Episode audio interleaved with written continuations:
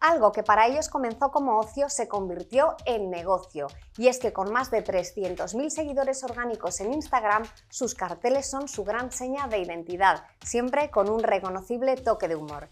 Exacto, hablamos de putos modernos. No solo son una agencia creativa aunque hagan campañas, y es que el grueso de su negocio está en la venta de producto. Hablamos con Joan Álvarez, su director creativo, que nos cuenta qué hacen y cómo se inspiran. Aquí va uno de nuestros podcasts más divertidos patrocinado por El Águila y Evoca. Exacto, todos estos materiales que acabáis de ver son de ellos, de putos modernos. Y contamos hoy con media parte de esta empresa, con Joan Álvarez. Bienvenido, ¿qué tal? ¿Qué tal? Buenos días. Bueno, o buenos lo que sea cuando esté escuchando estos podcasts, ¿no? Exacto, Joan es eh, la mitad de Putos Modernos, es director creativo, eh, trabaja junto a su compañero Jorge Sandúa, que diga bien el apellido, que hoy no ha podido estar aquí, pero tenemos una magnífica representación y un podcast más para desgranar todo lo que podamos de estas cabezas pensantes que tantas cosas virales han creado en los últimos tiempos. Tengo de nuevo, una vez más, a mi compañero Javier Martínez Amo, CEO de ONIAD y apasionado de todo lo que, venga que tenga que ver con Japón. No sé si lo sabía pero también tiene sus curiosidades aquí, aparte de ser marquetero, ¿verdad? Tengo a, dos personas. Vas a ir sacando cosas mías en cada podcast para. En plan, vale, vale. Así eh, mantenemos la emoción, ¿no? Exacto. Así poco a poco diré, decidme 10 curiosidades de Javi Martínez y a ver quién se ha visto todos los podcasts. Pues muy bien, muchas gracias por venir. Tenemos que decir que ha venido Adri desde Barcelona, de propio, desde Barcelona. para grabar esta conversación con nosotros y la verdad es que tenemos mil y una curiosidades porque todos te conocemos por la viralidad de las campañas de los posts de, Instagram, pero resulta que no es vuestro objeto de negocio. Vosotros tenéis tres pilares y realmente ese no es el, grueso. ¿Qué, ¿Qué, hace Putos Modernos? Pues no lo sabemos muy bien. La verdad que nos resistimos un poco a las etiquetas y yo diría que somos cualquier cosa que nos dé dinero y fama. O, o fama y dinero, porque somos siempre un poco más vanidosos que caprichosos. Ah, pero sí, somos agencia o venimos de la publicidad y es como no nos podemos resistir a esa etiqueta o nos la ponen y está bien, nos da un dinerillo, pero básicamente lo que somos es una marca comercial que vende sus productos en España y en Francia. Ah, calendarios, ah, libros, agendas y demás. Hago un poco, vais a ver que voy poniendo aquí la, la cuña publicitaria cada vez que puedo. Y luego somos algo parecido a creadores digitales o Instagramer o llámele usted como quiera. Ah, y también es una etiqueta que mientras nos dé algo bueno, pues tampoco. Y, y pueden aparecer más, ¿eh? porque cada día somos una cosa distinta y vamos improvisando la, la, definición. O sea, somos todo lo contrario a lo que la gente de, de emprendeduría y donde estáis dice que, lo, que hay que hacer, ¿no? que es tener una definición muy clara y muy corta por si alguna vez te encuentras en un ascensor ¿no? a, a tu futuro inversor. Bueno, no, cogemos ascensores nosotros. no, no, tenemos el pitch este elevator. Bueno, no está mal. Mm. Sí, además. Como introducción. Llevan, ha quedado bastante más claro. Llevan seis años trabajando en, en Putos Modernos, más o menos, y es muy curioso porque, porque si indagáis en, en Google veréis que nacieron en, en, un garaje con un graffiti. Entonces, cuéntame cómo es de que estéis ahora a nivel viral con un montón de cosas, aunque parece que no es vuestro grueso, hasta el día de hoy, ¿qué, qué ha pasado en estos seis años? ¿Cómo nacisteis? Bueno, lo, de, lo, del garaje no, no, me consta, pero está, estaría guay porque todo, todo, lo, toda emprendería tiene que aparecer en, un garaje. Fue, fue, más un graffiti en, en, la calle y somos hijos de un graffiti, es decir, un graffiti que ponía putos modernos en 2005. Fue avistado por Jorge, que paseaba por una calle de, del Raval de Barcelona y vio esto, putos modernos, con la, letra de, anarquía. A partir de ahí le hizo gracia, empezó a hacer unas chapas. Las chapas trajeron unas camisetas, las camisetas trajeron unas fiestas, las fiestas trajeron a más merchandising para financiar las propias fiestas en la sala Razmataz de Barcelona. Y a partir de ahí el ocio eh, acabó siendo negocio, en el, o sea, sin darnos cuenta muy bien cómo y cuándo. En un momento dado empezamos a hacer productos encargados por una distribuidora y hasta aquí, ¿no? Hasta que al final, ah, en el camino de promocionar nuestros propios productos, creamos post, entonces otras marcas nos empezaron a, llamar para promocionar sus marcas. Has dicho 2005.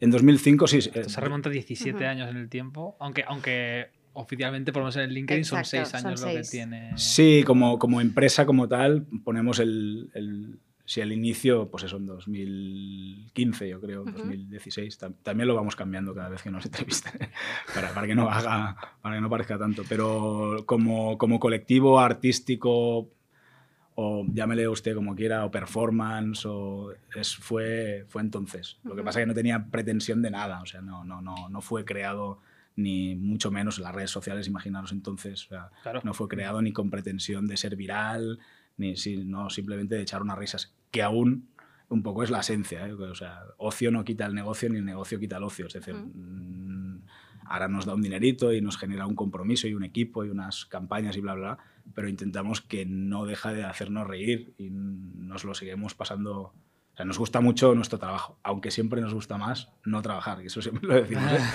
no somos tan enfermos. ¿Y cuántos sois ahora?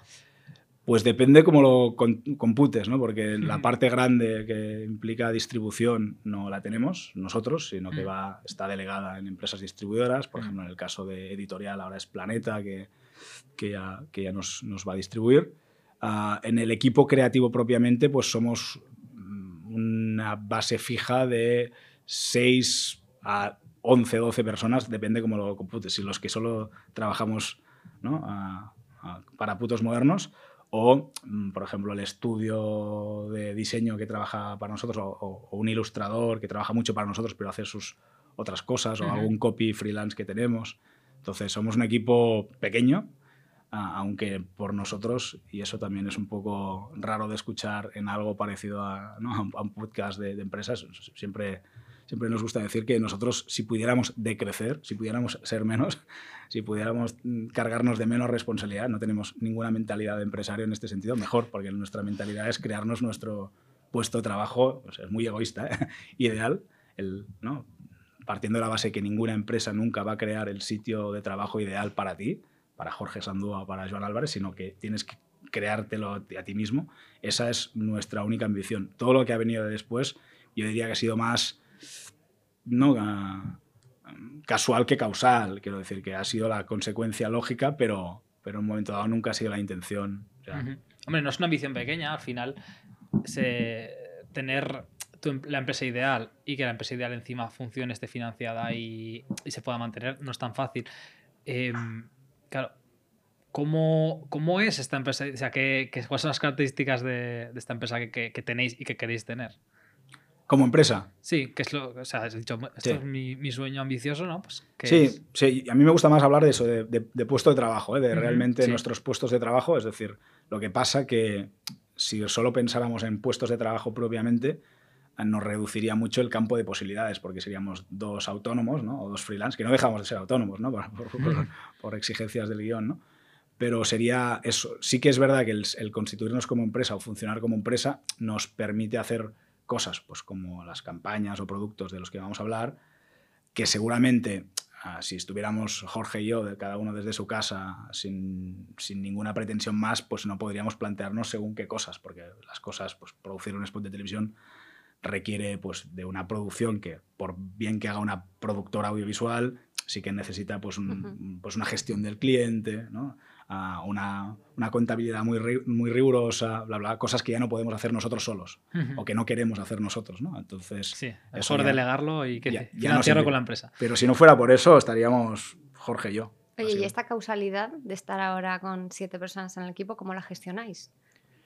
Bien, porque, o sea, mm, como tenemos claro que nuestra, o sea, nosotros crecer por crecer, ni siquiera el crecer como esto, o sea, obviamente, pues hay, muchas formas de crecer, ¿no?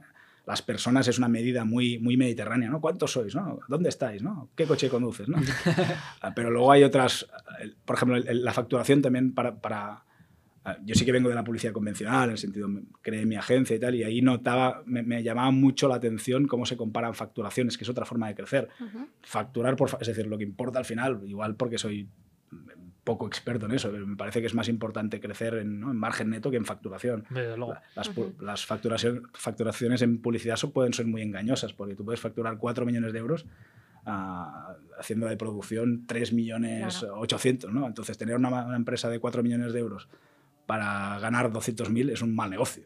En cambio, facturar, no sé, 500.000 euros netos en servicio, bueno, pues te cargas de mucho menos riesgo, mucho menos problemas de tesorería y, o sea, seguramente eh, incurres en mucho menos riesgo para ganar mucho más y, hacer, y tener la tranquilidad de no estar sufriendo ¿no? de proveedores, bla, bla, bla. Entonces, y luego hay otra forma de crecer, ¿no? Hemos dicho, mm, en Personas, personas, facturación. facturación, y luego es el prestigio, que a mí me parece que no, Sí. que, que no tiene nada que ver, o sea, que hay hoy en día, miro al, al sector de las agencias porque es el que ha salido tangencialmente, ¿no?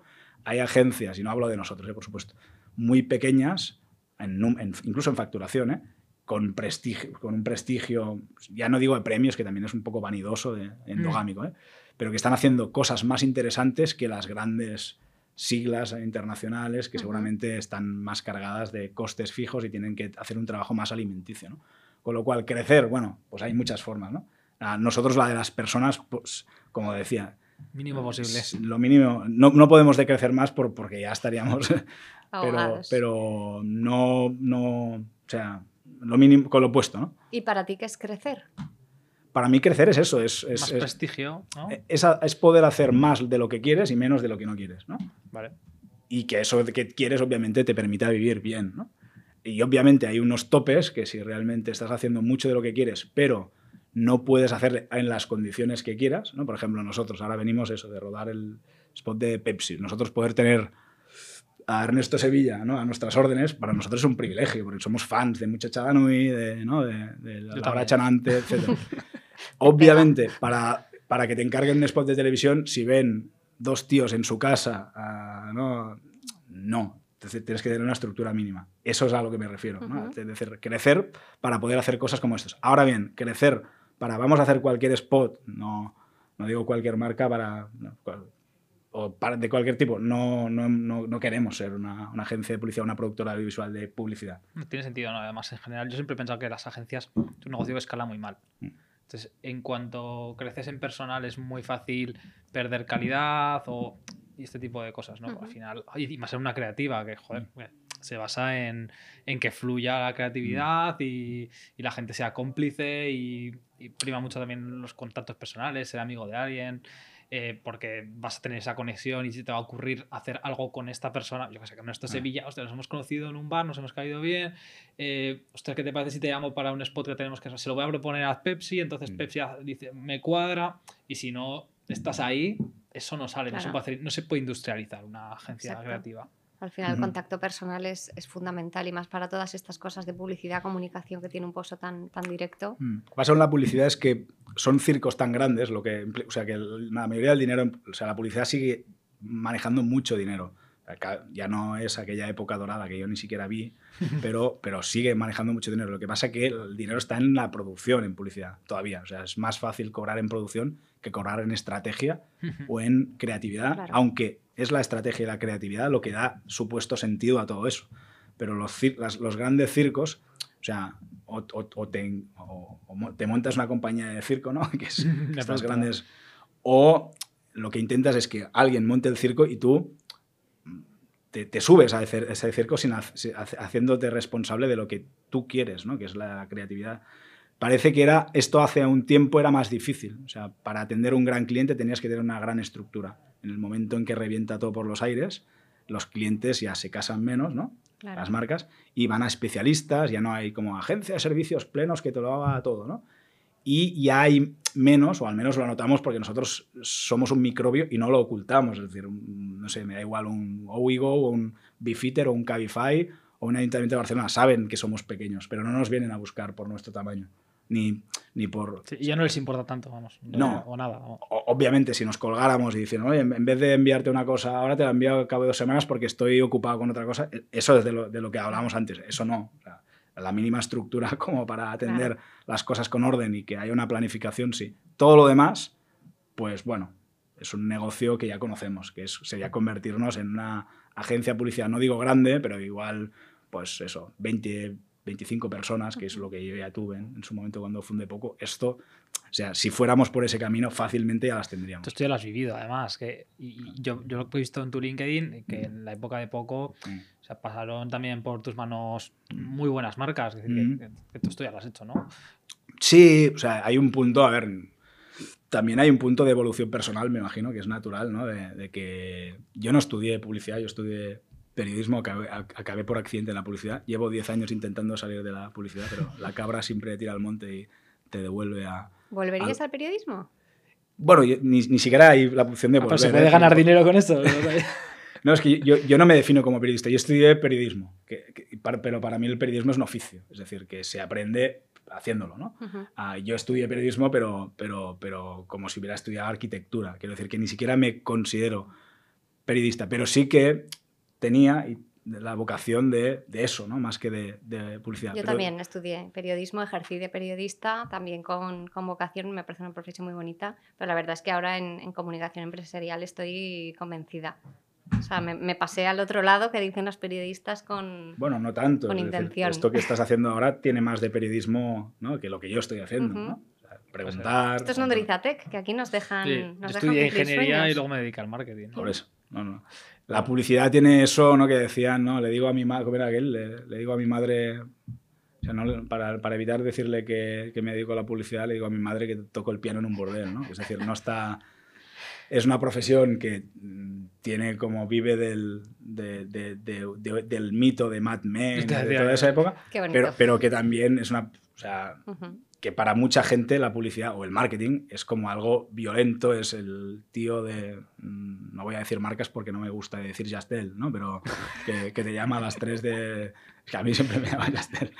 Entonces, uh, para mucha gente el marketing es eso. Entonces, cuando dices, yo me dedico a la publicidad, hostia, tú eres el que ha decidido que alguien me llame a la hora de la siesta para venderme cosas que no he pedido. Sí. Eh, ¿no? A mí, a nosotros pasa, como nosotros tenemos la sí. tecnología y una de las cosas que hace nuestra plataforma es retargeting.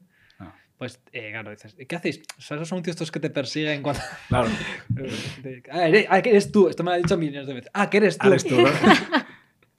Eso aquí no, nosotros no hacemos ese marketing, vamos, ni, ni, ni, de lejos, pero aquí, como te he comentado, Nodrizate, que tenemos esta estructura transversal que como, como Venture trabajamos para las distintas marcas, como NIAD, como Doctor Property, todo Césped y todas las que están aquí, a nosotros también nos pasa en nuestras casas, de, pero realmente, ¿qué haces? O sea, ah. y la familia es pregunta recurrente, ¿verdad? ¿Pero qué hacéis allí sí, realmente? Nadie lo entiende, mis padres sí, no lo entienden. Pero bueno, ya haremos, haremos otro podcast con familias para, para explicar el ABC. Oye, para no desviarnos del tema y, y aprovechar que estás aquí, comentabas que, que, putos modernos son tres facetas, por decirlo de alguna manera, y a mí me gustaría meter el dedo en la llaga un poquito en cada una de ellas. -huh. Hazte rico, vende humo. Vuestro libro, ¿qué pretensión sí. teníais o tenéis con él? Bueno, nuestro código es el humor y la autoparodia. Todos tenemos un poco de vende humo. Uh, obviamente aquí había una inspiración muy evidente en todos estos vídeos que te salen en YouTube como publicidad de tipos, ¿no? Normalmente con un coche alquilado en un sitio pseudo paradisíaco que te ofrecen, pues, trabajar, ¿no? Dos horas al día o hacer... Ahora son más los, Crypto Bros, ¿no? Pero siempre ha habido. Pero básicamente hacer rico vende humo, no, sea, dicho corto y mal, es un manual de autoayuda para montar tu propia estafa piramidal. Esto es... Genial. Que... Todo en clave de humor, entiendo, ¿no? Y, y no tanto, ¿eh? Es decir... Madre lo tengo que leer, ya, ya, me has vendido. Tiene un, tiene un punto de, de, parodia y de que te ayuda a reconocer pues, prácticas en las que puedes haber caído. Y mm. en el camino de hacer parodia, hay, o sea, no, no, queremos, no, no queremos pensar que estamos for, formando al nuevo uh, vendehumos, ¿no? Porque también lo somos. Pero, de hecho, mucha gente nos pregunta si el libro está en blanco, ¿no? Uh, cosa que no descartamos. Realmente hacer una edición para coleccionistas un poco más cara. Pero, pero el libro es, es, es, está escrito, eh, fue número uno en ventas durante seis semanas en la categoría emprendeduría y autoayuda, lo cual nos hizo mucha gracia, porque era una obsesión que este libro no acabe en, el, en la estantería, o sea, en el FNACs y tal, pues imaginábamos que iba a estar en humor y tal, y, lo cual para nosotros desvirtuaba un poco el concepto, ¿no? que era meter un poco ese uh -huh. caballo de Troya, ¿no? y no solo acabó en, en, la sección donde queríamos, sino que vendió bien ahí, ¿no? Incluso si tiene... La, las críticas son sorprendentemente buenas, pero cuando hay alguna mala, nos, también nos sentimos súper orgullosos, ¿no? Porque alguien que despotrique, o sea, texto gordo y poca, mucho dibujo y tal, pero le hemos vendido un libro a casi 30 euros, con lo cual claro. eso le, demuestra le, que, el, que, el, que, el, sistema funciona. Contestas ¿no? a la crítica con un troll data así. Claro, ¿no? Es como que realmente, o sea, el método funciona, ¿no? O sea, si tú que eres un consumidor exigente, aún así eh, eres, has sido capaz de comprar ese libro, como decimos, número uno en FNAC, próximamente número uno en Wallapop, ¿no? Entonces, el, el libro para bien o para mal funciona. Y cuéntame, cuéntanos también a, a, la audiencia qué hicisteis en la presentación, cómo la organizasteis, qué pretendíais hacer. Bueno, vamos a seguir haciendo cosas. Hicimos una. Sí, uh, no sé si te refieres a Barcelona, que hicimos una, una, una presentación del, del, libro, bueno, un poco bling bling, porque o sea, nosotros cada vez estamos perdiendo más el sentido del ridículo. También es un poco la clave del éxito. ¿eh? O sea, si pones el umbral del ridículo bajo, puedes permitirte cosas Adelante. como... Y sí, bueno, traímos ahí todo el rollo bling bling, Ferrari, ¿no? nos pusimos a cortar oro. ah, invitamos al pequeño Nicolás para que hiciera un, un de esto. No apareció, como es propio de un vende humos de verdad. Voy a ir. Es es fan real, el real. Yo no, no. O sea, pensaba que me estaba tomando el pelo, pero, pero es real. Pero obviamente no, no se presentó. Y un poco era, bueno, pues eso, ¿no? Pues presentar todo ese concepto, pues un manual de estafa, una estafa de manual, no sé, es jugar con esa ambigüedad ah, donde la gente no sabía si le estábamos tomando el pelo, si el libro era de verdad o no. Ah, y fue divertido, o sea, y, y- y casi estampamos el Ferrari, que, Eso sí que hubiera sido divertido. ¿eh? Sí, sí, sí. o sea, porque llovía mucho y, y íbamos en. O sea, presentamos el, el libro pues en, en un hotel guay de Barcelona que nos, nos, nos, nos cedieron el, el, el- el- el hotel para, para hacerlo. Bajamos pues en Albornoz, en, en- hicimos la presentación un poco en, en pantuflas y todo un poco el circo. Y luego teníamos el Ferrari, pero claro, el tipo que nos había alquilado el Ferrari, íntimo amigo de José Vagram, por cierto, que, al que Vendemos profesional. vende humos profesional, ah, que nos pasó el contacto, no, no, no daba crédito. Me habéis hecho traer el Ferrari para estacionarlo aquí dos horas. Tenéis que conducirlo. Vamos en chancletas, está lloviendo. Tú mismo, ¿cuánto vale esto? Le da 180.000 euros el coche. Y dice, bueno, adelante, si tú no tienes problema. Y sí, sí, casi acaba en tragedia. Es un poco eh, una constante en nuestro, entre el éxito y la tragedia. Es decir, entre que una presentación vaya bien o acabe- acabemos teniendo un coche de 180.000 euros, pues va, va a un milímetro, ¿no? Bueno, es una buena manera de, de disfrutar la vida. Sí. Eh, yo tengo aquí una frase eh, que hemos hecho análisis de, de tu persona y, y de la agencia. Concretamente es una frase que, que me ha recomendado mi compañera Lucía Martínez de Producción Audiovisual, que ha rescatado de una entrevista ¿Ah, sí? una frase que dijiste, los autores de grandes frases de coaching motivacional pertenecen a dictadores autoritarios. Ah, eso lo dije yo. Cuando igual lo dijo Jorge. Pero, pero sí, sí, realmente tenemos siempre esa duda, ¿no? De, de el- el- el todo, ¿no? Como todo al extremo se vuelve peligroso, ¿no? Siempre decimos que la fruta bien, pero si te comes 20 piezas de fruta igual te sube el azúcar, ¿no? O si te comes las 5 piezas que tocan, pero las 5 son sandías, pues vaya, día, ¿no? Entonces con el coaching y con el optimismo, también a tope, nosotros no somos haters ni, ni, ni- ni vamos por la vida de, de anti-Mr. Wonderful, porque eso ya existe, ¿no? Ujú. Pero sí que es verdad que nos llama, o sea, a veces nos hace gracia especular con la posibilidad de que, yo qué sé, por ejemplo, sal de, sal de tu zona de confort, ¿no? Lo podría haber dicho a Pablo Coelho o, Hitler antes de invadir Polonia, ¿no? Pues perfectamente, ¿no?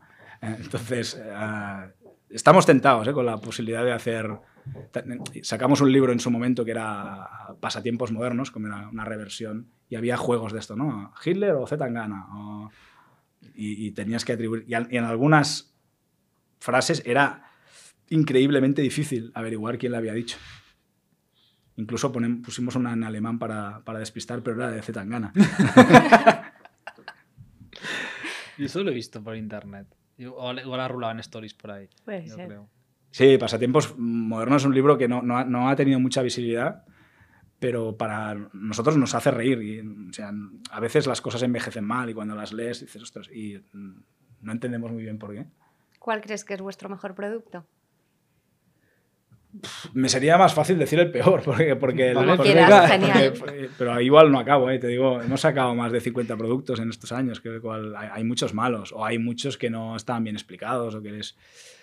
¿Sabes qué pasa? Que, que hay, o sea, cual- ya, ya estamos tan limitados con lo que podemos sacar que lo que es, lo que no nos parece muy bueno, o que a nosotros no nos parece suficientemente bueno, ya no lo sacamos. Aún así nos equivocamos mucho.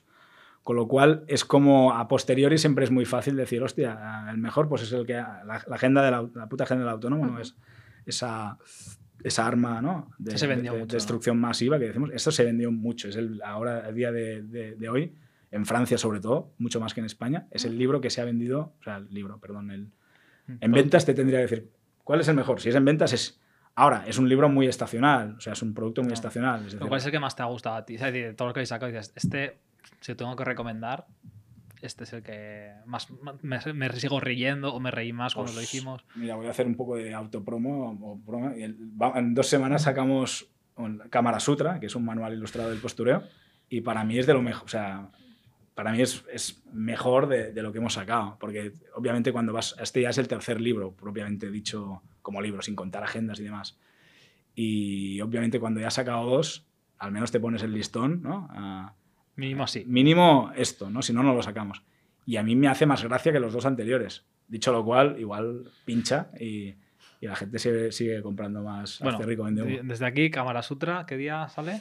Pues ya, porque lo íbamos a presentar por San Jordi. Bueno, ten en cuenta que esto lo puede ver cualquiera dentro de un año. Ah, pues, pues hace un año, ¿no? uh,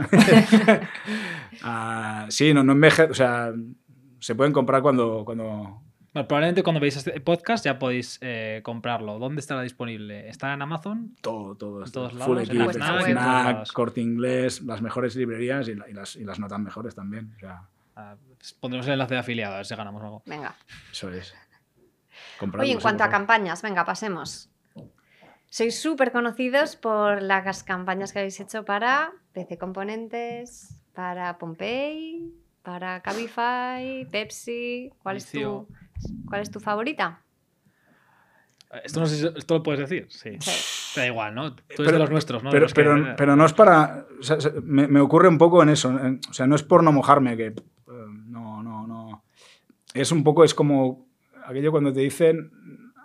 Cuéntame el mejor chiste que te han contado. Ya, ya, es como que te, te, acuerdas de los últimos y no son los mejores, ¿no? Uh -huh. uh, entonces yo le tengo mucho cariño a, a, a las, o sea, a cada campaña. A, la de, la de Pompey, que es, o sea, el, el, año pasado hicimos 56 campañas, lo contamos y es muchas, es más de una, uh -huh. o sea, sí. el año tiene 52, ¿no? Sí. Hay muchas que no son firmadas o que no están publicadas en nuestro canal Uh -huh. y que igual la gente que solo nos sigue por, por las redes eh, no conoce tanto, ¿no? A mí la de, la de, la de Pompey, la, la, primera que hicimos, porque hicimos luego una webserie con, con ellos, Pompey, marca de zapatillas, Uh -huh. madrileña, tenía el estigma de ser una marca muy cayetana. De hecho, la palabra cayetana, o el concepto cayetano, que lo acuñó una canción de Carolina Durante, ¿no? Sí, que dice, la nombra. Todos mis, todos mis amigos se llaman Cayetano, zapatillas Pompey, algunos tienen barco. Era la única vez en que esa marca, que no deja de ser pequeña, Pompey, había tenido esa campaña de publicity ¿no?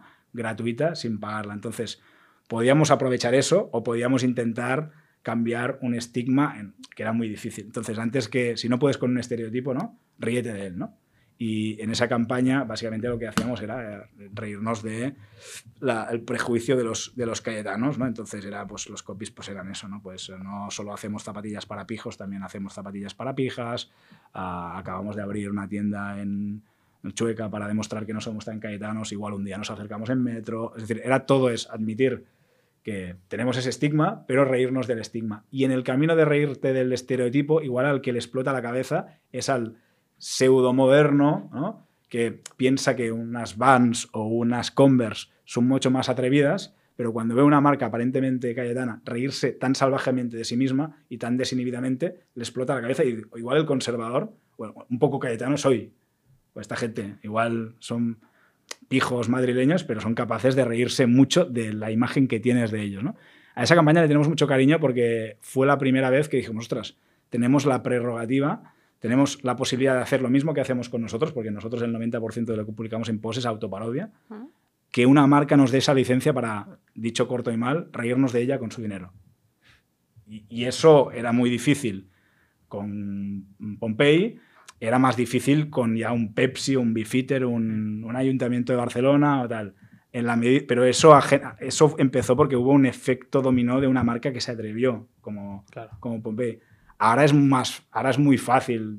Ahora cuando una marca... Ahora ya de hecho es lo que se espera de nosotros, lo cual nos empieza a agotar creativamente. Es decir, tenemos que hacer otras cosas porque eh, nosotros no hicimos hasta una campaña autometa paródica de otra campaña de los putos modernos con mensaje canallita en letra gorda y fondo de color.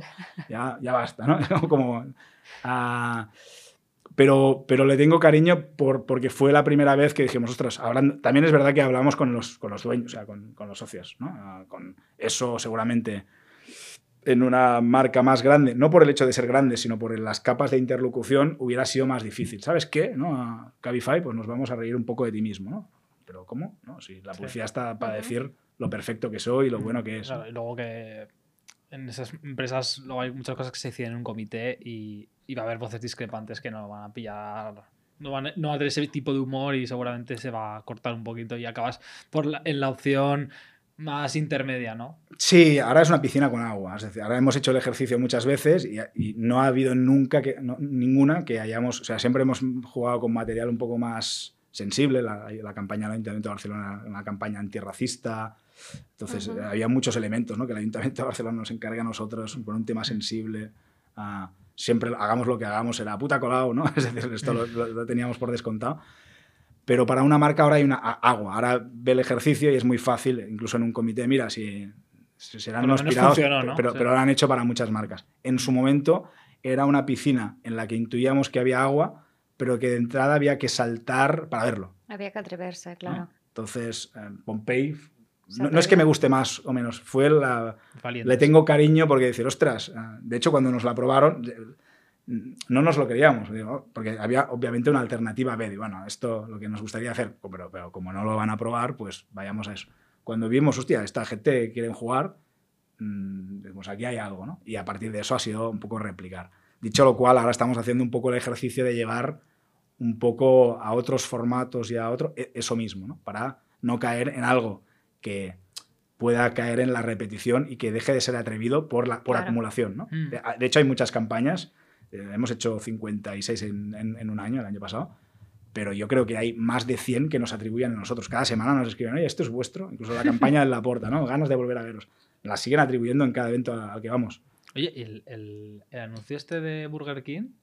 Sí, la de la Semana Santa. ¿Ese es vuestro? ¿Os lo han atribuido? No, no, no. Curiosamente, nosotros estamos haciendo una campaña para, para Eura, para la carne vegetal, que, están, Sí. que el mensaje no ha salido todavía. Pero, pero sí, es, es otra que nos han comentado, "Oye, esto es vuestro. Pero bueno, yo creo que está bien también que, que haya. Yo me he reído con el anuncio y ah, pues mira, igual van por ahí los tiros, como lo has mencionado, lo de Ah, bueno, también hay lo de los Cayetanos. O sea, Claro, hay claro, dos, ha habido lo de la. Semana Santa y lo de los Cayetanos. No, la no, versión de no, Carolina no, no. con, con No, no, no. violines. Cayetano. Sí. Parece Fue bueno, gracioso. Yo, yo a Joan lo conocí en, en diciembre pasado, en el evento de, de marketing directo que desde UNIA participamos con, con ellos y llevamos la, la moderación y la presentación de la gala. Y fue muy curioso porque él participaba en, en un formato con, con Carlos Gelabert de, de- del CEO de Fitzgerald Ujú. y sacó la campaña de la lona con todos los mensajes que hicieron ellos in company que porque decidieron nos contaban en, en un evento que también dejaremos el enlace aquí abajo para quien lo quiera ver de, de Food and Beverage eh, hablábamos con él en un evento que querían hacer cuatro aperturas en Madrid y finalmente decidieron hacer tres y, y ese capital destinado a, a la cuarta hacer ellos todo el tema de marketing con la lona y allí en directo justo le decía ostras nos atribuyen la campaña a ellos Es que porque es precisamente muy fue muy rompedora Sí. Sí, lo cual está bien, ¿eh? porque cuando hay algo que nos gusta mucho no lo negamos, o sea, no, no- no- no desmentimos. Es vuestro. Bueno, No puedes mentir. si algo es muy malo, si hay algo muy malo, nos encargamos de, de decir esto no, no, no, no, no. Sobre todo cuando hay partidos políticos de por medio, que también ha pasado. ¿Esto es vuestro? No. Para nada. Claro. Oye, y al revés, una campaña que hayáis presentado o que os la hayan aprobado y que digáis, "Pf, buah, esto igual no, no cuaja, no mola, y de repente lo revienta. Por lo- o sea, no, no quiero pecar de arrogante porque tenemos muchos otros defectos aparte de la arrogancia, pero no, o sea, no presentamos nada que realmente... No te lo creas. ¿no? ¿Sabes qué pasa? Que hay una diferencia respecto a una agencia de publicidad, y lo digo porque vengo de ahí, ¿eh? no por, no por, o sea, he he participado también de eso. Una agencia normalmente se pone al servicio de una marca. Nosotros no hacemos exactamente eso. O sea, incluso en el, entonces damos en, en muchas en muchas la mayoría de veces, por no decir todas, damos la cara. También confirmamos en el momento en que lo publicamos, por ejemplo, en nuestras redes sociales. Es una campaña que la gente entiende que es putos modernos para Bifitter o putos modernos para lo que sea, ¿no? Entonces, esto la marca lo saben, pero, pero nosotros lo sabemos. Y si hay algo que no vemos, o si un, que también, si algo se va limando tanto y se va filtrando y se va censurando tanto que ya no nos, no, no, no nos hace gracia, puede llegar el caso, ha llegado a pasar el caso, creo que los puedo contar, ha pasado en un par de veces, oye, es que esto mejor, o sea, si hace falta, oye, devolvemos el dinero, pero eso no lo vamos a publicar nosotros, no nos hace gracia. Y en ese momento ha sido, vale, han recogido, ¿qué os hace gracia? Vayamos al... O sea, se han dado cuenta, es decir, nosotros habría una forma de ganar mucho más dinero del que ganamos, pero de forma mucho más caduca, que sería aceptar que cualquier marca viniera y pone aquí tu spot, ¿no? Y, no lo critico, ¿eh? muchos creadores digitales, influencers, oye, pues bébete este tanqueray o pon mi anuncio, pam, y te doy tanto dinero. Menos trabajo y tal. Ahora, eso no es contenido. Y al momento en que conviertes tu canal en un tablón de anuncios, no tendríamos el... Ahora tenemos 300 y pico mil, 300, 300, cerca de 320 mil fans, todos orgánicos, 100% orgánicos, y todos ah, que comparten... Es decir, no les preocupa mucho que pongamos publicidad, siempre y cuando la publicidad, por ejemplo, Levis, ¿no? Vale, es Levis, la gente entiende que es una marca de vaqueros que te quiere vender vaqueros. Pero lo que juzga es si el contenido que ponemos con Levis le hace reír y el contenido de Levis, digo porque ha sido una de las últimas, nosotros lo podríamos haber puesto como un contenido orgánico.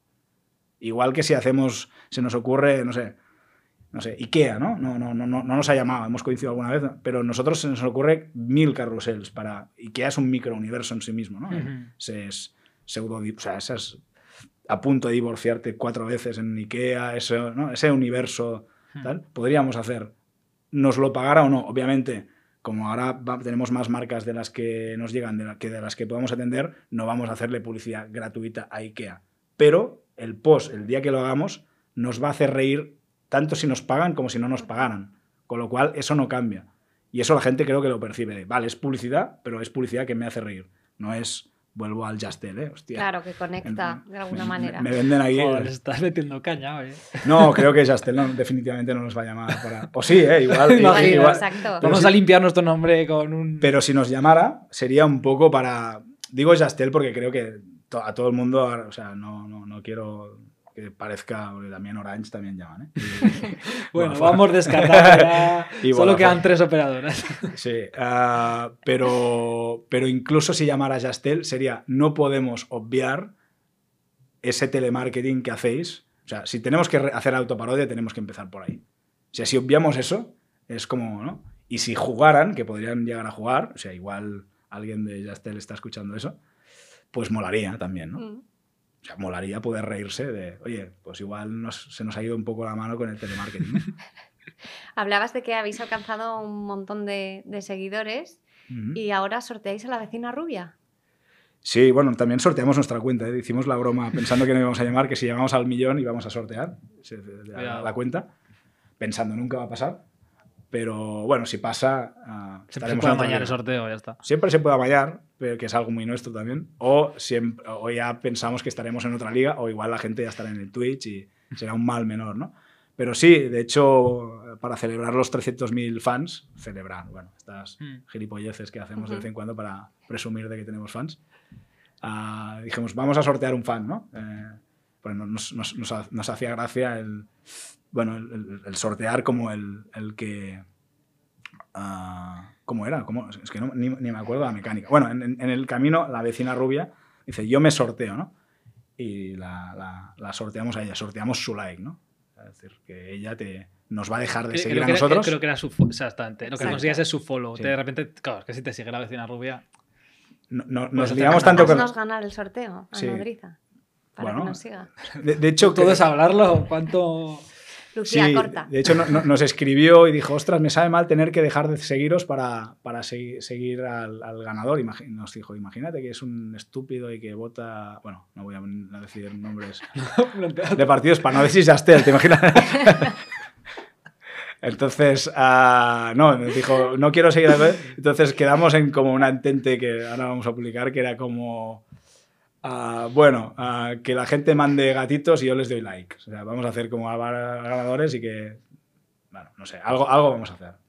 Algo vamos a hacer porque nos estábamos poniendo como, íbamos como una vida hacia adelante, que al final creo que acabamos intentando sortear su iPhone, el iPhone de la vecina rubia y tal. Y era bueno, eh, ya, ya, ¿no? Hasta aquí. Hay que parar en algún punto. Sí, exacto. Y estas cosas son así, ¿no? Se os ocurren y, listo. No hay estrategia detrás. Si hay estrategia, eh, ¿Cómo se puede ver, ¿lo piensas? Como se puede en ver, no, momento? No. No soy muy de briefing de esto. No, no, no. deberíamos madurarlas un poco más, esas ideas, sí, sí. Bueno, eh, o no. O no, sí. Ya te digo, no, no, vivimos de las redes sociales, es decir, vivimos con las redes sociales y les sacamos partido, obviamente, pero no es ni el principal, ni el único, ni el... O sea, si mañana nos cierra, o sea, pensad que estamos, antes lo hablábamos, ¿no? antes de entrar, de que estamos como una semana, dos semanas de cada dos meses estamos baneados por Instagram. Es decir, que estamos en shadow ban por, yo qué sé, no publicamos pezones, pero a día de hoy cabe decir que nuestro post más likeado creo que llegó a, no sé, 90.000 o 100.000 likes, era a felices 10 años Instagram, ojalá pronto cumplas 18 y dejes de tapar pezones, ¿no? Ah, igual fue por eso, pero cada dos Alguien en Instagram dijo cruz y raya. Estamos, sí. le, le, pasa muchas cuentas de humor, ¿eh? no quiero ahí como tirar de victimismo y tal. Ah, con lo cual, si un día nos cierran definitivamente, porque siempre es, el, al siguiente, es como el siguiente aviso, tal, te vas, como que no ha pasado. Si nos la cierran, pues nos sabrá mal y será una putada, pero seguiremos en otra red social o no, pero seguiremos haciendo lo mismo. Claro, porque comentabas esas tres patas, hemos tocado ya la de producto, la de campaña y la tercera esta etiqueta o no de contenido digital o, como queramos llamarlo. ¿Qué objetivo tiene? ¿O es, ¿O es, una forma de expresión porque está ahora esta herramienta o cómo lo veis? De hecho, fue un poco antes de la pandemia, mmm, dijimos, ostras, teníamos como 10.000 fans, pero de aquello que ni, sabíamos muy bien por qué, porque no habíamos publicado apenas, ni lo que habíamos publicado era bastante cafre en el sentido de producto. Dijimos, sobre todo el, cierre de librerías, cierre de todo, dijimos, bueno, ahora tenemos más tiempo como, no para desarrollar productos en producción, pero para, y dijimos, vamos a tratar Instagram como un producto más. Si fuera un producto más, o sea, quedamos gratuitamente cada día en forma de frasecita, pero le invertimos un tiempo y, y eso es lo que empezamos a hacer y empezó a crecer mucho. La pandemia fue una fuente o sea, de mm. inspiración brutal, porque fue, era sufrimiento y miedo por un, por un lado, pero otro lado era bajar, no sé, al súper, al estanco. Es que yo me acuerdo del primer post que, de pandemia, que era un post andante, era un tipo de unos setenta y pico años de esos que podían bajar. O sea, era, ¿os acordáis? Perros paseando personas. Es, que eso ocurrió. Eso fue el primer post de pandemia. Y el segundo era como bajar, con, no, bajar con doble mascarilla a comprar seis cartones de tabaco, ¿no? Que esas, eran esas contradicciones entre estar muy preocupado con, por, por, por, la salud, ¿no? pero, pero ir a, cargar. Entonces, la pandemia nos dio mucho pie a, hacer un post diario, nos obligó, siempre pensando que las redes sociales no es un canal para vender, sino para hacer marca. ¿no? A mí hay una frase, y esa es muy publicidad, creo que es de Ogilvy, que dijo a un, le dijo a un cliente, la gente no enciende el televisor para ver tus anuncios. Creo que con las redes sociales esa eso todavía es mucho más vigente y tiene mucho, más sentido. La gente no va a Instagram para que le vendas nada, sino que le des algo. Contenido, inspiración, humor, lo que quieras. Y en ese camino, el vender es porque tú estás construyendo una marca. O porque ya entras en lo cafre y a veces, oye, vende humo. ¿no? Hazte rico, vende humo. Mm. Pero te, aún así te metes en el código de tener que hacerlo. Vender sin más para...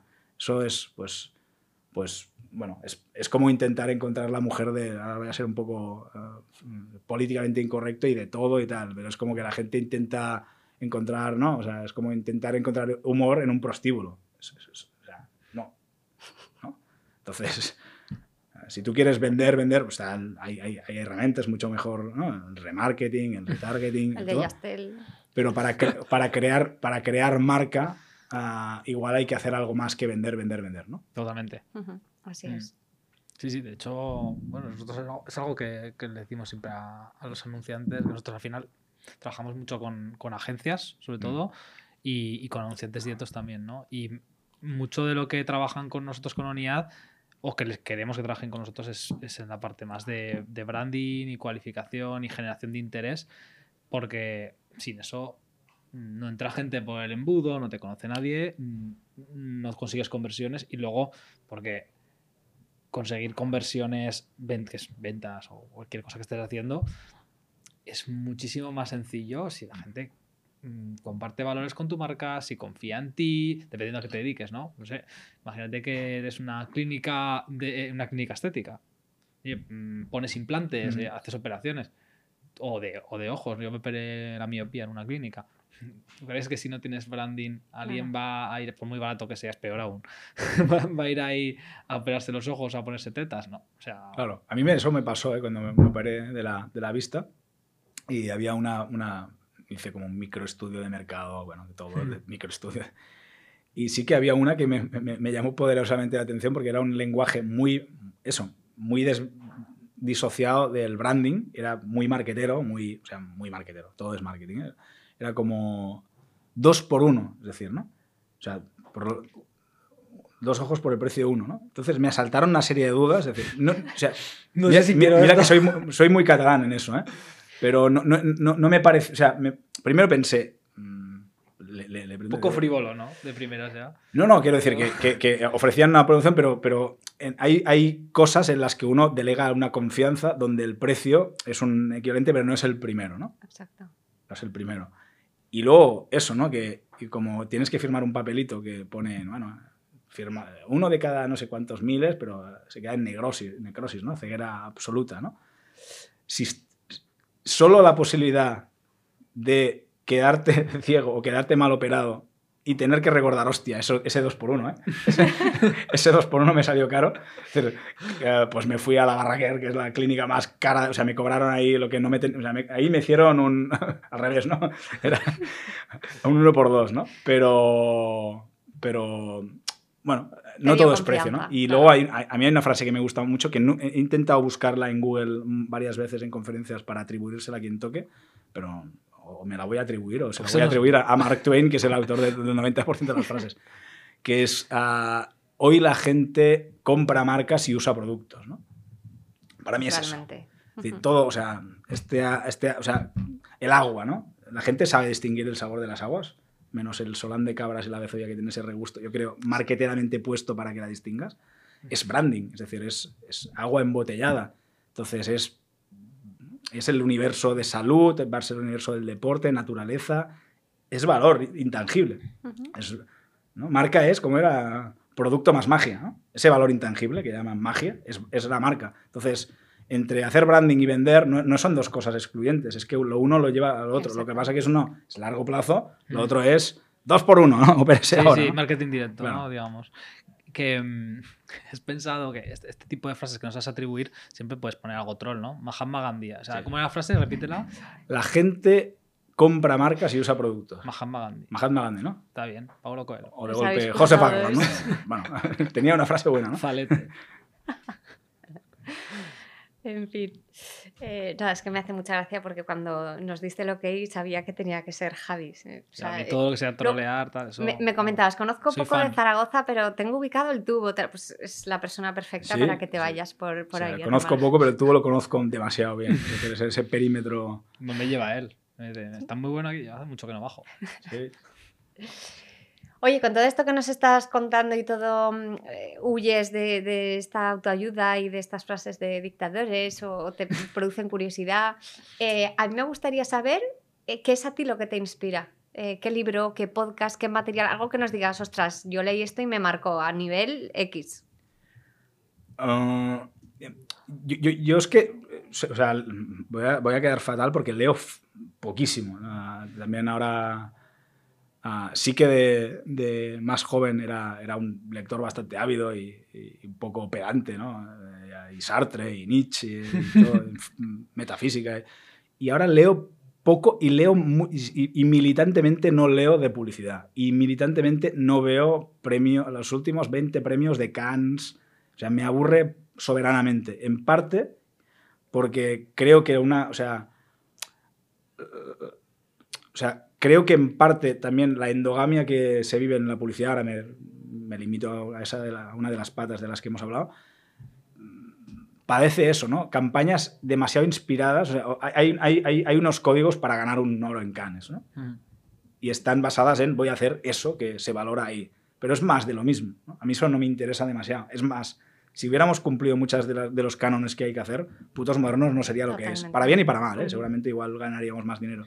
Entonces, para mí inspiración es, lo que decía el Tony Segarra, también amigo de la casa, es, es vivir. Es decir, él decía que cuando la extinta ya SCPF, ¿no? autores de grandes, ¿no? te gusta conducir de BMW, la República Independiente de tu casa, es decir, el tío más premiado, cuando le venía, seguía entrevistando, por lo visto, a, a, a- a- a mucha de la gente que le, que le venía, él personalmente. Pasaban unos filtros, pero luego en un momento dado, pues se entrevistaban. Y más que pedirles portfolio creativo, algo curricular, con lo, que era un filtro que se supone que alguien ya había...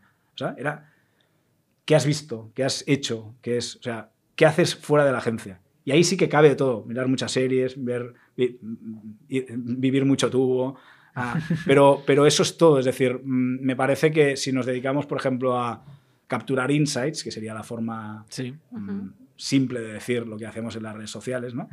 Tienes que vivir, tienes que fijarte, tienes que observar. Sí, exacto. Estar con alerta puesta y, y simplemente hacer cosas y vivir y, y- y consumir contenido y, tener experiencias. Eh. Sí, es que si tú, si tú, si tú vas viajando en el AVE con, un, con, una- con- con- con el clic puesto, te salen 35 posts. Claro, obviamente no, no se está de servicio siempre. Y ¿Tú tal. cómo haces? Ah, ¿La notas en el móvil o alguna cosa o te acuerdas?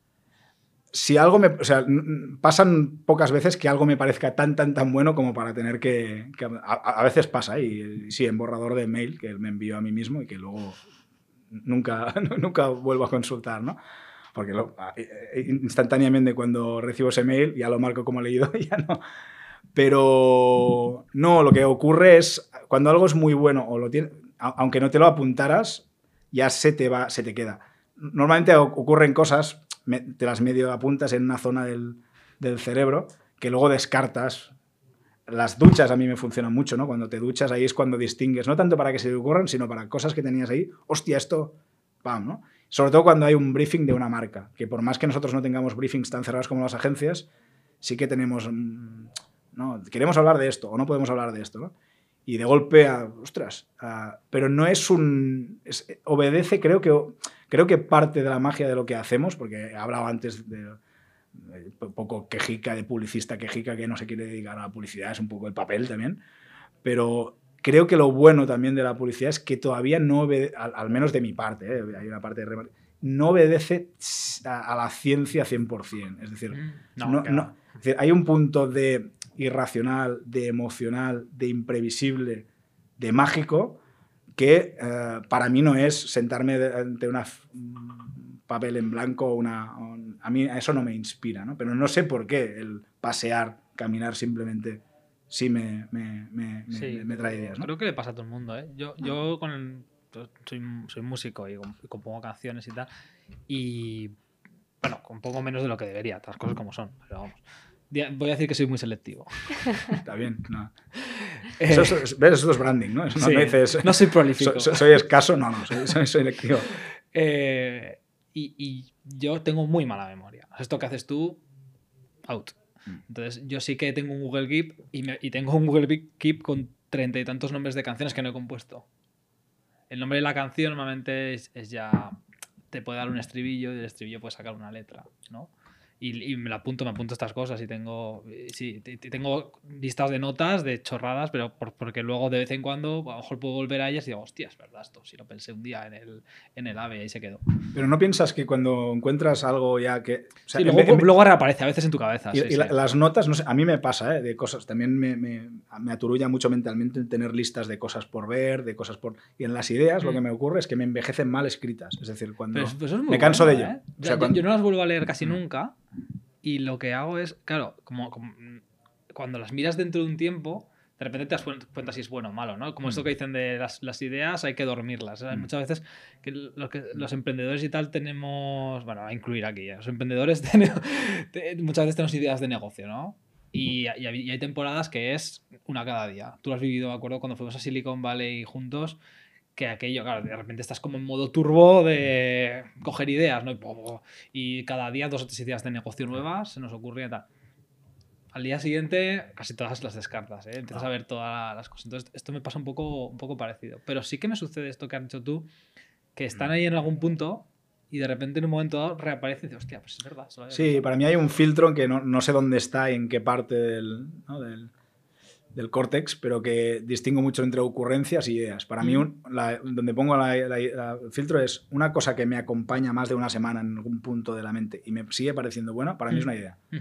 Porque una ocurrencia, lo que tú dices, de un día para otro ya te envejece mal. Dice, "Ah, eso, eso iba a enviar. uf, vaya". Es como que te avergüenzas de tu, eh, de tu propia... de esto, esto no es bueno, ¿no? O esto no es... Y eso sí que lo veo mucho en gente joven que viene a trabajar con nosotros. Yo tengo... A mí darme que tengo 500 posts. Y, ah, hostia, o sea, no, no quiero nunca coartar a nadie ni... Tengo 500 posts buenos, ¿va? Bueno, o digo posts por decirlo más... Vale. Mm. Am, cuando empieces a pelotear, da- se da cuenta que, bueno, que, a ver, no es lo más difícil del mundo hacer lo que hacemos nosotros, pero tampoco es, o sea, si tienes 500 que te parecen buenos, hay un problema de filtro. Mm. Porque, o sea, no no he encontrado. O sea, trabajamos con muy buenos copies y el mejor de los copies no te saca 500 al día. Igual que las ideas de negocio, ¿no? Si tengo 20 ideas de negocio, igual son otra cosa, no ideas de negocio. Porque una cosa es idea, la otra es negocio, la otra es idea de negocio. Quiere decir que, que tiene que tiene que pasar muchos filtros. Tiene que ser un negocio. Hay muchas ideas que no serían negocio y que sobreviven a una conversación de bar, ¿no? A- incluso a un PowerPoint que lo aguanta todo, ¿no? Y hay muchos negocios que no son propiamente... O sea, el negocio es... Idea de negocio también es crear una panadería donde no hay panaderías. Sí, sí, sí. Ahora, eso no es cool, ¿no? Claro. Pero es, es un negocio. es un negocio. de sí, sí. Me llama la atención porque los dos habéis tirado de, de la memoria, de si a- tú las guardas ahí, a ti se te van, eh, las- los mensajes de borrador, tú las notas de, de móvil y habláis de que, de que las ideas hay que descansarlas, no hay que dormirlas. A mí me llama la atención porque hacéis alusión a, a la mente y a la tecnología, pero ahora justo muchos, muchos psicólogos sacan estudios y, y reflexiones que dicen que realmente hay ideas que no maduran porque no se escriben, que todo el trabajo de escribir con tu grafía, de madurarla, de que se te ocurra otra cosa, de hacer llaves y, y de desarrollarla en papel, perder esa costumbre eh, está llevando a que muchas ideas se mueran. Vosotros, Me pregunto que, quién hará ese estudio y en, cómo lo harán, ¿eh? porque o sea, me parece imposible de, de realizar el estudio científicamente. Bueno, ya nos por el la desarrollo de las capacidades. Ese, Vosotros, ese estudio que te, que ¿no? mandan en un ebook de 200 páginas PDF, ¿no? Diciendo que te- no uses tecnología. ¿No usáis nada vosotros? ¿Todo, todo es apoyo tecnológico? A mí es que la tecnología me parece maravillosa y sé que ahora hay que despotricar un poco porque alguien en Silicon Valley no, ha dicho que no no, lleva a sus hijos a, a- que, les desconecta. Dicho lo cual, ah, te pone otros retos, ¿no? La dispersión. O sea, yo siempre he concebido la creatividad como un proce- proceso de dispersión y agrupamiento, ¿no? Es decir, que tienes que tienes que ser capaz de condensar, pero tienes capaz de ser capaz de distraerte. Es decir, un, alguien que trabaje en, lo en algo creativo difícilmente podrá tener aquello que los gurús de la proactividad dicen que es foco. ¿no? Esté focalizado en... Yo puedo estar focalizado en un solo proyecto una semana. Lo he probado. Soy mucho menos creativo. Infinitamente. Tengo que mezclar. Porque uno me lleva al otro. Tal. E- Eso es lo contrario a la productividad. ¿no? Dicho lo cual, yo, yo uso mucho la tecnología, pero uso mu- mucho el, el- el lápiz y el, el- papel. Muchísimo más, creo, que la, que la... O sea, para crear, ¿eh? O sea, luego hay un proceso de oficinista, porque nosotros somos oficinistas al final. La- la- el 90% del tiempo es montar presentaciones, para, es decir, un trabajo muy de oficina. Pero, pero para mí es, e- ese trabajo es plasmar algo. El crearlo, ah, es lo que decía, es- es- se- se- no, no, no, puede ser. A mí, a mí el caminar, o sea, yo recomiendo mucho el caminar, pero no, no, no como deporte, sino como ejercicio. No sé, no sé qué tiene el caminar que te hace estar pendiente de que no te atropellen, pero al mismo tiempo no estás como, ahora voy a ser creativo, ¿no? Te sientas a una mesa, ah, ah, no, Siri, hazme creativo. No, no, no va así eso. Y creo que es la magia, ¿eh? En el momento que seamos, que la creatividad, o sea, la pueda, sea mecanizable, industrializable, Mm. ah, en el momento en que podamos ser sustituidos por robots, creo que vamos a ser sustituidos por robots. Y, pero creo que un trabajo es más perdurable en el tiempo en la medida en que se resiste mucho a ser. o sea, hay muchos trabajos que están condenados a que alguien los haga más barato o que un robot los sustituya. Mm. La estrategia, la creatividad, porque habla de emociones, del impulso, como la música, ¿eh? es decir, Sí. hay algo, se ha probado de componer músicas algorítmicamente. Bueno, y, se ha probado con tecnología muy eficaz que captura de qué es lo que tiene que tener una canción perfecta, dónde tiene este el estribillo, dónde no sé qué, basado en big data de, miles de hits y de éxitos. Aún así, la música tiene algo que no tiene, mm, no sé, un robot, ¿no? Y, y- creo que en el momento en que deje de tener eso, igual lo pueden hacer robots, pero igual no será música. Bueno, pues la creatividad me parece igual, ¿no? Que, Es una, creatividad. tiene, muchos campos. Mira, aquí tenemos, bueno, no sé si lo veis desde, desde los que estéis con vídeo, los que estéis con audio, desde luego no. Estamos en una, pared, en una sala con todas las paredes pintadas con rotulador, ¿no? Que son cristales. Entonces, pues sí, al final, a mí por lo menos, yo ya estoy aprendiendo a saber eh, vomitar pensamientos en digital pero siempre me ha gustado más, me ha resultado más sencillo y más directo eh, hacerlo directamente en papel. Y en este caso en, en- paredes, en, pizarras y tal. Es como un- una conexión más directa de, lo que estás pensando dibujarlo y que te sirva para dar el siguiente paso, que muchas veces es el, pintarlo es lo que me ayuda a hacer una reflexión más profunda en las cosas pero voy intentando acostumbrarme a hacerlo con tecnología más que nada porque esto sí no es un coñazo. a mí me cuesta ¿eh? hacerlo con tecnología. Yo he empezado por... Sí, no, que luego tienes que echar una foto cutre, lo tienes que pasar a limpio. Es que esa es la otra. Haces un brainstorming composites, pero luego hay que fotografiarlos, ¿no? Hay que digitalizarlo Luego acabas teniendo un Google Keep con miles de fotos de posits y de letra de alguien que no entiendas. Yo no me entiendo la letra, ¿no? pues yo he empezado a volcar pensamiento en, en, digital por este señor, que luego yo llego con mi Moleskine negra de piel y se me ríe. Entonces ahora es como, venga. Pero, pero que aquí hacéis brainstormings, ¿eh? que a, mí es algo que me. A mí no, o sea, entiendo que sirve. ¿eh? A, mí concretamente me, me. ¿Ves? Hay cosas que le funcionan a uno mm. y también es lo mágico. Esto es un creativo individual, digamos. No, no, o sea, somos varios al final que en función de los productos yo estoy más en campañas, Jorge está más en producto, pero no, hay más mentes pensantes que nosotros dos pero el, el, brainstorming como ejercicio que funciona muy bien a mucha gente, a nosotros como nos, no nos funciona, es decir, es como que nos colapsa, es como siempre hacíamos la metáfora de al, al humorista que le dices, ahora sé gracioso. entonces, ahora, se, no, ahora saca la idea. Nos, nos, nos, nos, ocurría o nos ocurre que cuando hacemos brainstormings, que ya digo, no los hacemos o lo hacíamos, uh, nos bloqueábamos. Es decir, era imposible salir de esa sala ya con las... O sea, era o sea, te ponían un campo de juego. Eh, luego, cuando los hacemos, si es que los hacemos alguna vez, es ya cada uno que piense y hacemos un proceso de puesta en común y de mezcla y ensalada y, tal. Más que vayamos a tal y a ver lo que sale. Porque, porque si no sale la idea en el. Si no sale la gran idea en la sesión, ya, ya, ya veníamos con un campo de juego en el que era mentalmente era difícil. Siempre acabamos en lo mismo. Sí, yo también tenido esa experiencia. Aquí no solemos hacer brainstorming como tal, ¿eh? pero más parecido a lo que has dicho tú, sí.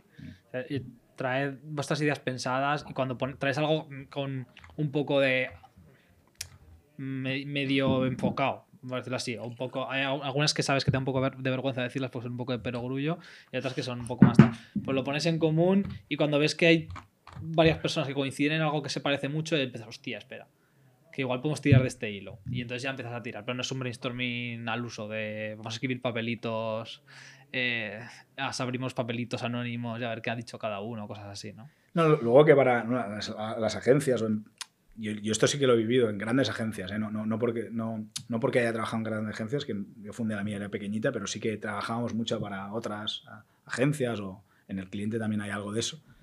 Y hay que ser muy generoso para, para, para, participar en un brainstorming, porque hay un punto de tembleque de egos, de esta idea es mía.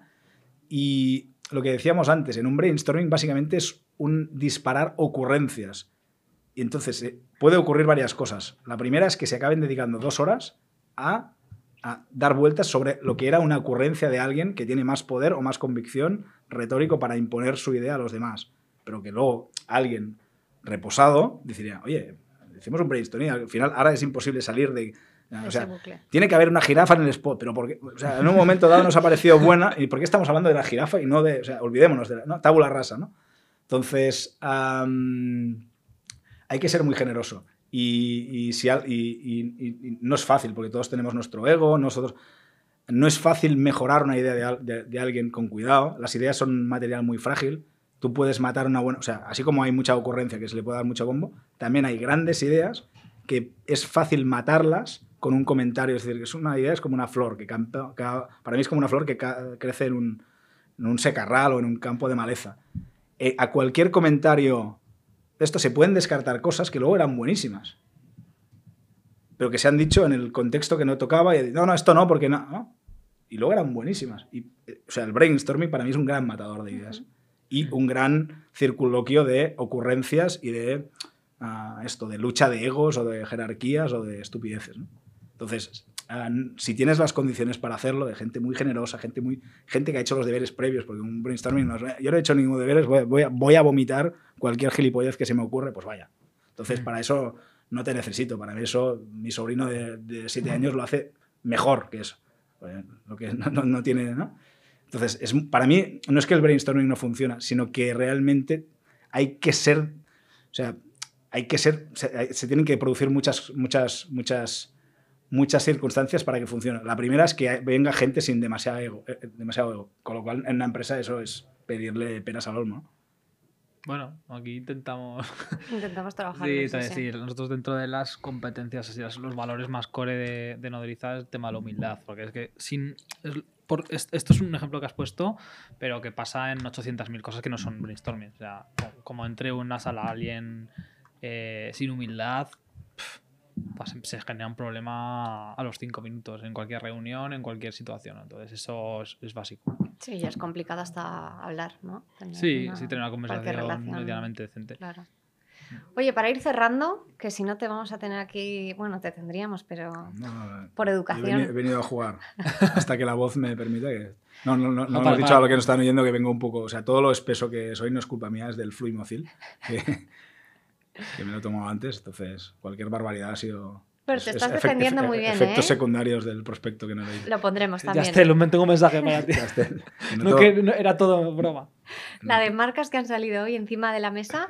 Y a mí me gustaría saber eh, con qué marca no has trabajado y te encantaría trabajar, aparte de Nodrizatec, Ya entiendo ya. no, no somos muy fans de marcas, ¿eh? quiero decir que, que no, no somos muy... Antes ha- hablaba de mi previa publicitaria y sí que me desquité un poco de esa... Hostia, el Nike, el Coca-Cola... el- Ahí te hiciste todas, ¿no? Ya. No, no todas, pero era como que, vale, cuando ya has hecho unas cuantas, eso, o sea, lo que te importa es hacer buenos trabajos, porque al final para Coca-Cola yo creo que han trabajado 500 agencias en este país. Ah, otro- lo que pasa es que uno te dirá, yo, yo he hecho bolis de merchandising para Coca-Cola. Vale, pues tienes el loguito de Coca-Cola, ¿no? No importa tanto para quién lo hagas, sino lo que hagas con, con eso. No somos muy como de, de marquitis, lo, lo cual no implica que hace unos años sí queríamos, vale, check in, check. Mm, A, a mí me haría ilusión, pero por, pero por una cuestión personal, yo soy del español, tengo ese- esa Ah. cruz en Barcelona, o sea, no me gusta el fútbol. Ah, me haría gracia, pero más que nada porque me parece que es como... Siempre me, ha, siempre me ha penado que el español, teniendo grandes publicistas pericos, no, no, no, no yo, ¿eh? Tony Segarra del que hablábamos, el Piera, tal, tenga una publicidad, una comunicación, o sea, se venda tan mal. Obviamente está a la sombra del, del Barça, no tiene el dinero del Atlético de Madrid ni los éxitos como para en, en Madrid pues ser del Atleti ya empieza a molar o a molar. Pero para mí es una para mí es una oportunidad de branding, porque yo siempre, o sea, obviamente todos los ¿no? amigos y tal siempre te dicen, hostia, ¿por qué tocas los huevos y eres del español? Yo siempre, siendo, ¿no? Y obviamente a mí me gustaba mucho el guardiolismo, pese a, a, ¿no? a la derrota de, De ayer. y de, de ayer y, y- y tal, pero, bueno, esto, pero- eh, que Eso que se grabó justo cuando el Cuando- Madrid pasó a la, a la final de la Champions. eso es, ¿no? Ah, pero siempre me ha pe- pensado y siempre he dicho, si tú eres del Barça porque te gusta ganar, yo soy del español porque me gusta lo que representa el fútbol, de Ah. verdad. No, no, o sea, para mí el Nosotros fútbol, somos del Zaragoza y nos gusta sufrir. pues eso, o sea, sabéis de lo que hablo. bueno, no ¿no? nos gusta, pero nos aguantamos. Entonces, si contemplas el deporte como un espectáculo, que es lo que es, no solo como una acumulación de gótica de, de- que- de- de títulos, el ir incluso a, sabiendo que tu equipo tiene números de perder, pero disfrutar igual, mola. Y eso es el que, no digo el español, digo el español como metáfora, lo que muchos equipos que podrían hacer una comunicación guay no hacen. Ah, dicho lo cual, creo que no, no, no, no, no, no- están en la, por la labor eh, de hacer comunicación, no, no me consta. Pero sí me haría ilusión. Más que como una cuestión de, de tener que check-in, creo que habría campo para incluso para la- lo, lo que decía antes eh, de la autoparodia. ¿no? De- Mm, Sí, sí que hay, sí. de- Y una última y ya, ya cerramos. Has nombrado antes una persona que, el- que, pues que trajisteis a, bueno, a nuestro Sevilla. ¿Hay alguien con el que quieras trabajar y todavía no hayas podido y quieras llamarlo desde aquí a ver si le llega? Uy, bueno, to- mucha. O sea, eso sí que es inacabable. O sea, es para gente a la que admiramos, muchísima. Y que, y que no veas conexión y dices, hostia, este no sé cómo voy a llegar a él. Pero quiero trabajar con este tío. Ah, Bueno, hermanos Cohen. No, decíamos, o sea, a- a- también lo que nos llama mucho la atención es hacer, por ejemplo, como putos modernos, hacer colaboraciones que la gente no espera. Es decir, si mañana, digo, por poner una marca que están haciendo cosas, ¿eh? como hemos dicho, ha- hacemos una colaboración como con Levi's o con Red Bull, está guay, son marcas guays, pero entra dentro de lo esperable.